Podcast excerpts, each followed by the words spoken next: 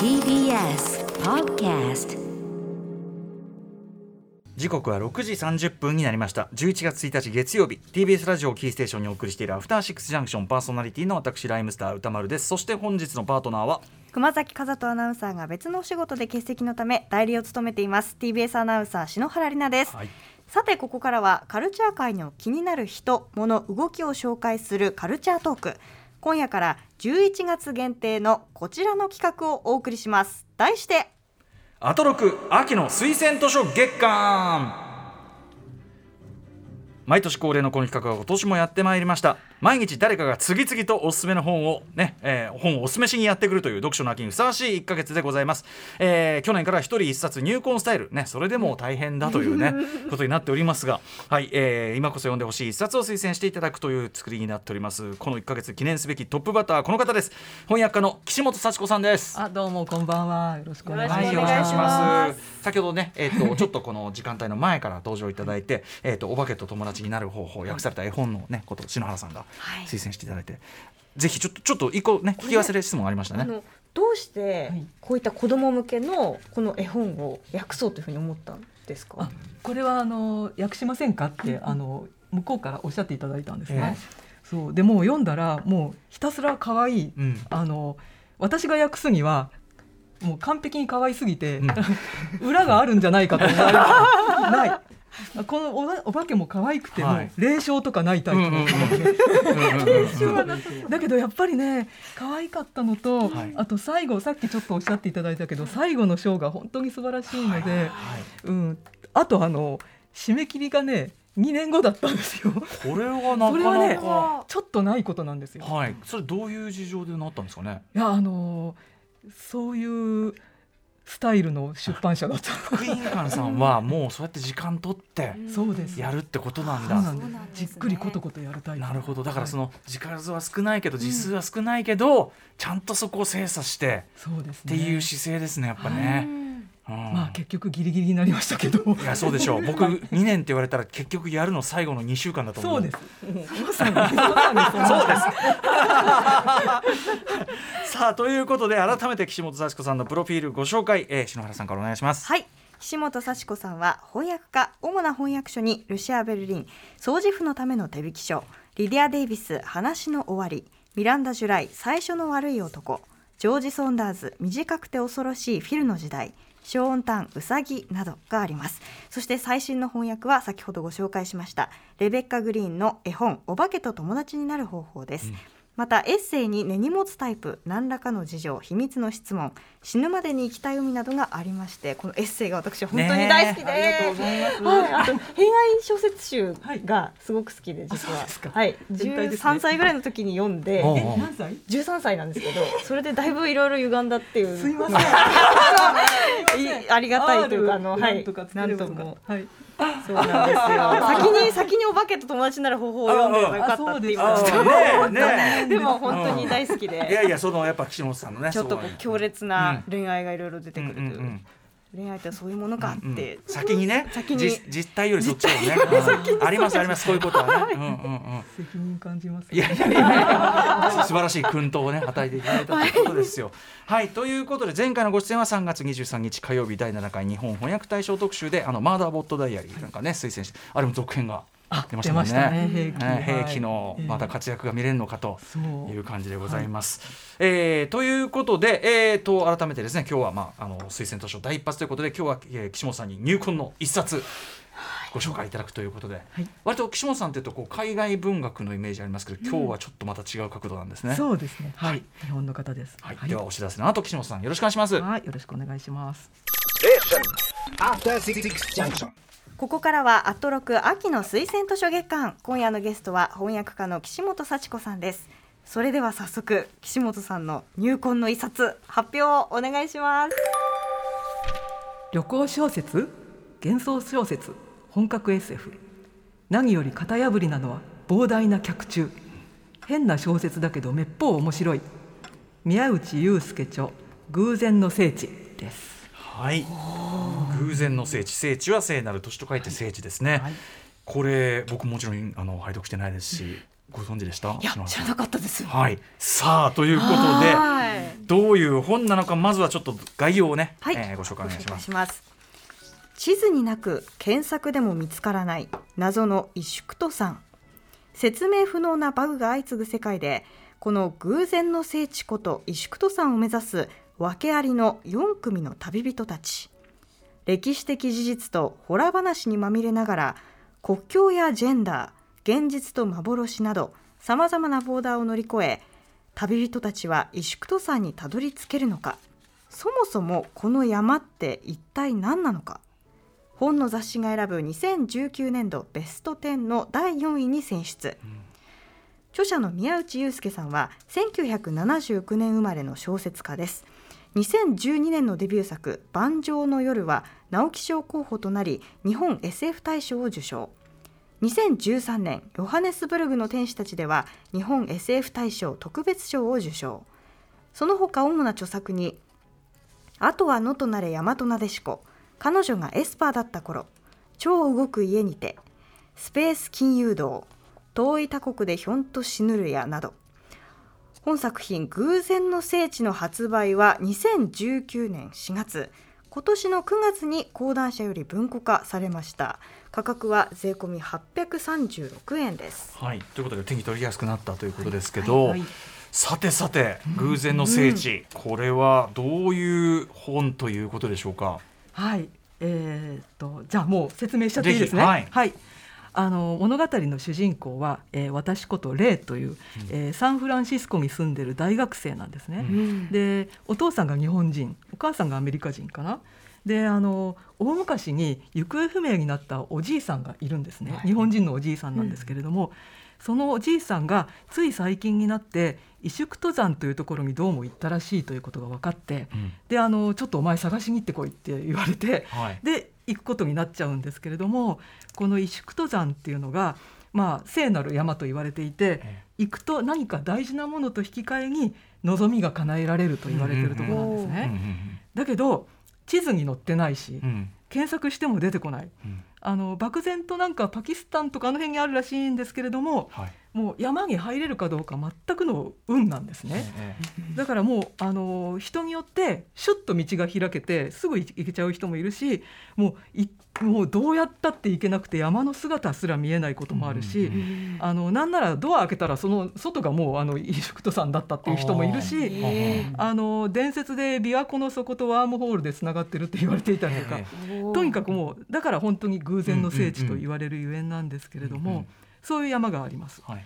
であの一方ですね旅春というあの現象があるんですね。旅の春って書くんですけれども、旅春。はい、これはあの世界各地で起こるあの奇妙な現象の総称のことなんですね。うんうん。まあ、あの言ってみれば世界のバグなんですけれども、はいはいまあ、例えばあの秋の前に春がちょろっと来ちゃったりとか、はいはいはい。あのダージリン地方でアッサアッサムの紅茶ができちゃったりとか あとマギ車を回したらあのくるくる回すとあの、はいこ徳が積めるやつ。えあの何万回か回すと逆に地獄に落ちちゃうっていう場合ができたりとか。ない。なんかそういうあの奇妙な現象の総称を旅春って言うんですけれども、はい。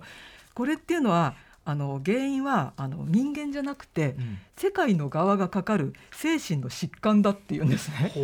そうなん病気なんですよ世界がかかる。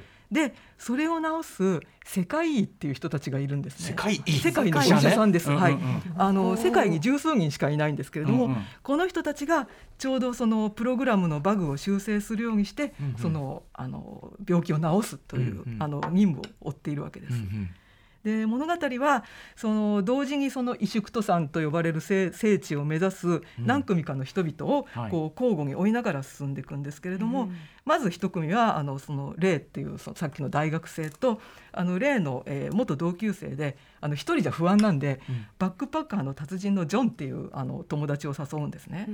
あとレイを追っかける刑事二人組っていうのもいるんですけれども。お これは何でかっていうと、レイがいなくなった後の部屋から謎のミイラ死体が出てくるんですね。うんうんうんであのーなぜかその殺人の容疑者っていうことになっちゃって、でこの刑事もその霊たちを追って石工登山に行く。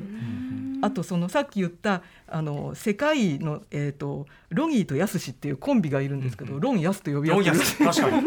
ロンヤスですね。ロンヤスが。まあレーガンさんとね ね。中曽根さんのねあ一応。のそう、はい。あのまあ指定なんですけれどもそのロンの方がですね萎縮登山こそは世界最大最強のバグであると考えているんですね。うん、やっぱそのさっきのねうん偶然のねランダム感はやっぱバグバグっぽいですもんね。そう部屋開けたらそこにあるとか、うん明らかにバグですからね。最たるもんな感じ。そうそうそうあのゲームのバグでよくあるじゃないですか。うんうんでそれをそのデバグしに行くっていうあともう一組、えっと昔その、えー、石工登山に登ったことによってあの引き換えに大事なものを失った男女っていうのも出てきて、うんまあ、その4組があの山を同時に目指すんですね。はい。だからすごい面白そうじゃないですか、うん物語。面白そうであの実際すごい面白いんですけれど、うんうんなんかねあの集中できないんですよね。集中できない。あの中があるせいで。あのねストレートなエンターテインメントでいくらでも作れそうなんだけど確かにいちいちですね客中というよりはその客中って上下ねそうええ上下客だけじゃないですよね。客だけじゃない。上にもついてるしで分量もいろいろあったりあと時々こうなんだろう図図っつうかなんか出てきたりとか。そうなんです。そう。うんうんそうなんかもう本当読んでるとちょしょっちゅうしょっちゅう中が出てくるんで、いそっちを読むんでなかなかこうあの 行ったり来たりしなきゃいけないんですけれども、うんうん。しかもねその中っていうのがねちょっと普通の中じゃなくて、はい。じゃあちょっと例えば、うんうん。あのどんなのかっていうのを読みますと、ええ。っ、と、えー本文に「ここまでの童貞は宿を取るのもタクシーと交渉するのもうんぬん」っていうその童貞道のりえですね、はいはい。そこに、えー中がついていて、うん。えー国語の教科書に高村幸太郎の童貞が載っていた「僕の前に道はない。僕の後ろに道はできる」というやつだ。うん。この詩を見るたびアントニオ猪木の「この道を行けばどうなるものか」を思い出してしまうのは秘密であるっていう。その情報いるみたいな。情報じゃないですよね。情報じゃない。ね情報じゃないですね。はい。あと、えっと、熱海の温泉にでも入りたいっていうそこの熱海っていうところに中がついていて、えー妻の運転で伊東を訪ねた際熱海です熱海で迷ってぐるぐると市内を回り続けることになった。この一件はエンドレス熱海として夫婦の間で記憶されたって すごい個人的知らんがな。知らんがな。知らんがな。みたいな。つ まりこれ面白いのは普通こう小説の脚中とかつくんだねもちろんその物語の説明だしあの一応例えばそのなんていうかなその小説の一部であった場合もそのなんていうのその世界観の一部の何かが説明してたりってあるけど、これ宮内さんなんですね要するに。そうなんですよと思われる。そう作者完全にあの作者があの書きながら脳内の実況中継をしてる感じなんですよね。うんうんだからあのーちょうど映画でコメンタリー機能をオンにして、はいはい。あの映画見ながらコメンタリーも聞いてるみたいな、うんうんはいそう。でそれで面白さがそがれるかっていうと全然そんなことはなくて、うんうんうん逆になんかそのいくつものその本文っていうか、あの本ストーリーにいくつもストーリーラインがあるんですけど、はい。そこにまた別のレイヤーが加わる、うんうんうんなんかねすごい独特の読み心地ですごい面白いさっきのそのバグっていう話でいうといろんなところにその世界のいろんなこうことと通じる回路が本当は通じてるっていうあここに通じたあここに通じちゃったみたいなこの本自体がすごいあちこちに偶然のバグを仕掛けてあるねっていうか。そうですよ。いやいやいや。いやいやいやいやいや、なんだ、なんだ、その拍手はなんだ。この拍手はなんだ。うん、いや、でもね、そういうことですもんね。そうです。あと、だから、あのー。難しい言葉が出てきたりしてあの隣接するウェッジ湾の状態ってすごい難しい言葉があるから、どんな意味だろうと思うと「すみません言ってみたかっただけです」って。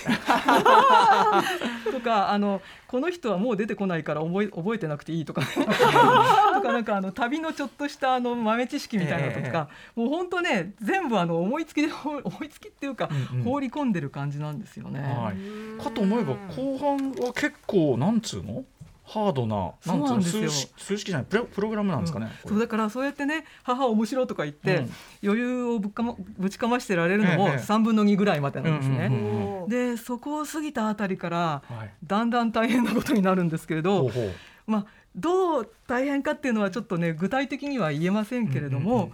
まああのプラミプログラミング関係の用語とか概念がバンバン出てくる呪術廻戦みたいな話なんですね。あーそう、うんうんうんあのデバッグ合戦みたいなのが起こるんですよ。なるほど、へ頂上合戦だけどそのそれがちゃんとコンピューター知識ベースになってるみたいな。であの作者の宮内さんって、はい昔あのプログラマーをされてたみたいなんですよねなるほどさ。すがああそうなんですうんうんうんね。だからあの基本のなんていうかこの世界の世界観っていうのがあの世界は大きな一つのプログラムで、うんしかもあのいい加減な神が適当な下請けに外注したせいでバグだらけっていう、うんうんうん そういうなんかポンコツなプログラムとしての世界なんですね。うんうんそうだからもうね途中ねああどうしようってなるんですよ。うんうんうんいろんなそういうプログラミングともちろんわかんない。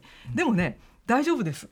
うん。私も大丈夫だったんで。そこはだからね分かんないと理解できないというよりはそのわなんかちょっと分かんないもん書いてあるなぐらいの。そうです、ん。そう。でちゃんとねあの親切にもここは分かんなくてもいいですって自分で書いてあるそれも。そう。だから分かんないままに読んでると分かって最後もうね素晴らしい感動が待っている。えーそうなの？感動するんですかこれ？感動っていうかねあのそれは本当の意味の物語の感動っていうか、うんうんうん。うんこんなものを書いちゃう人がいるっていう感動ですけれども。なるほどなるほど、はいなるほどなんかこういうまず僕こうパッて開いた時にこう本としての作りが変な本ってあるじゃないですか。こあううん間に急に空白があったりとか急に絵が描いてあったりとかあのスピベット君とかの何でもいいんだけどああい。う系統の本がそもそも好きでわかります。なんかこう本というメディアそのものを使ったうん。ワクワクっていうかはい。でなんかでもでもなんかこうそのどれとも違う僕なんか最初イメージとしてはだから、あのーなんだあのピンチョンみたいな感じなのかなって思ったんだけど、うん。そんなハードなことでもなくそんなにてハードではないですね。うんうんうん。うん。ストボストボケが結構強いっていうか。すっとぼけが強いですうんね。うん。でもそのすっとぼけがむしろいや世界ってそのそんぐらいちょっと、ちょっと間が抜けたもんかもよぐらいのね。そうですね。そうそう。あの結局、ん。そういうもんじゃないかな世界ってうん。バグだらけだし。うん。はい、このさすごい。あこれなんだこの図。だこの。ダメだここだけ見てもさっぱりわかんない。でもグッとくるでしょ。何を言うとるんだってことがそうなんですよ。イメージマップみたいな。でもね読みながらねあの本当知らんがなと。それ必要とかね。突っ込んでるんだけど突っ込んでるっていうのはもう作者の企みにも巻き込まれているんですね。こんな本があるのかという考えが残る、へはい。ちょっとこれこれは面いかがでござい大おますすすめです。ははい。い。改めましてではですねご紹介しておきましょうか。偶然の聖地宮内祐介さん、えー、と講談社文庫からね今は出てるので非常に読みやすくなっているということで、すごいですね。え岸本さんこれななんでお知りになったというか、あああのー割と最近文庫化されて、うん。でタイトルと、うん。あとこの表紙を見た時にはい。なんかざわっとしたんです、ね。そういうざわは大体当たることが多いんで、うんうんうんはい、あとね大森のぞみさんと武田砂鉄さん絶賛って書いてあるからあこれこの二人並んでた大体らそういう感じねみたいな、うんうんうん。間違いないだろうとかね。大体 役に立役に立ってるな帯。えーでもじゃあそういうこうなんていうんですか？あの勘っていうかインスピレーションでパンって手に取ることも岸本さんご自身も多いんですか？ほぼそれですね。あそうなんだ。ええ。あの要所を読む時も、うん。あのほぼ100%ジャケジャケ買い。えーそうなんですね。そうですで面白そうでもジャケが嫌だと買わないんですよ。あまあね。そう。うん。まあね。う。んあとペーパーバッグはダサいけどすごい高いハードカバーがたたあの、うん。あえっとペーパーバッグはダサいけど、ハードカバーはすごいいいっていう時はもう歯を食いしばって4,000円ぐらい出して買ったりとか、うんうんうん。それでもデザイン的な もうそうです。もうね完全にあのダメなんですけどそういうの、うんうんいやいやいや。でもあの、えー表紙がいいとはい。大体面白いです。これはねこれは。そのレコードディグと世界でもありますよ。レコードをねこうやってやるのでもね、やっぱいい顔してるないい顔してるなってやつはねやっぱいい音してるんですよね。あとムロ君のねで電気機関車映ってる大体間違いないとかねそういう。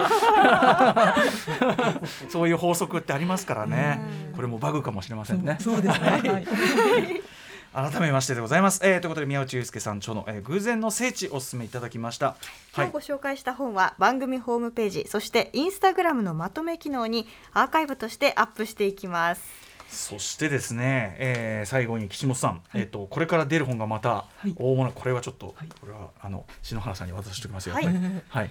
あこちらは。これはですねあの絵本なんですけれども、うんうん。あのー私は訳してなくてっていうのは言葉がないから訳せなかったんですよ。あ言葉が旅する全くない本。小舟これはえっと何という本ですか？あ、えー、とペーター・バンデン・エンデという作家の「旅する小舟」という、はいえー大判の絵本なんですけれども、ええもうすぐ、えー、11日頃にあの書店に並ぶと思うんですけれども、とにかくね絵がすごくてもう一目見て打ち抜かれてこれはなんつうんです点描なの？これは。これねペン画なんですよ全部あの線がちょっとねよく見るとねすごい変質的にもううわあのだから例えばなんかこう肌のとかその質感とかが全部こう線で細かいあ線でのトーンのように見えるところも全はいはい部手で描いてるんですね。えー、これこのグレーのそうもう全部グラデーション絵の大きさってどんぐらいなんでしょうねそんなことも考えちゃうけどあそうですね。この密度でってたね。原画を見てみたいですよね。うん、えこれでも岸本さんその出番がないっていうか出番がないので、うん悔しいから解説書きました。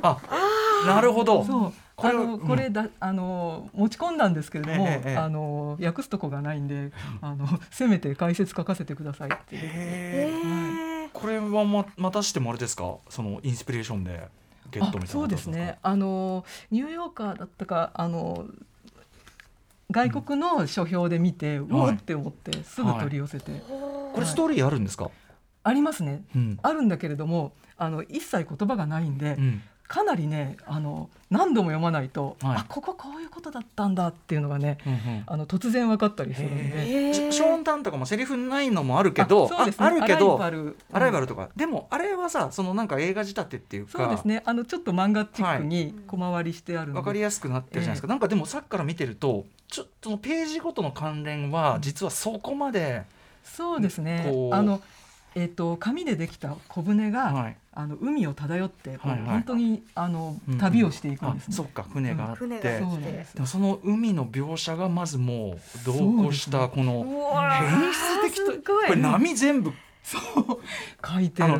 波をねこう表現する人います？篠原さんこれ。いや見たこことれなんていうのかな？全部を要するに波の全部を。一個一個ね。一個一個。波に一個一個名前ついてそうですよね。うんうん。ついてそうですね恐ろしい本が。はい。はい、ということで改めて旅する小舟、えー、とペーター・バンデン・エンデさんこちらどっから出るのかな九流堂さんから出ました。九流堂さんはい。11あ月とかが有名なところですね。へえかっけえあショーン・タンも推薦文を書いてるそうなんです。あの後で気がついたんですけど、うんうんうんショーンやっぱりなみたいに。あ後でなんですか後で気がついたんですよ後で気がついたんでねす。バイブスがへえあそう11月10日発売。これめちゃくちゃいいこれも、はい、これは。もう大おすすめなんでぜひ手に取ってみてほしいです。そしてもちろんね最新刊レベッカ・グリーンさんの絵本、えーお化けと友達になる方法こちらも発売中でございます。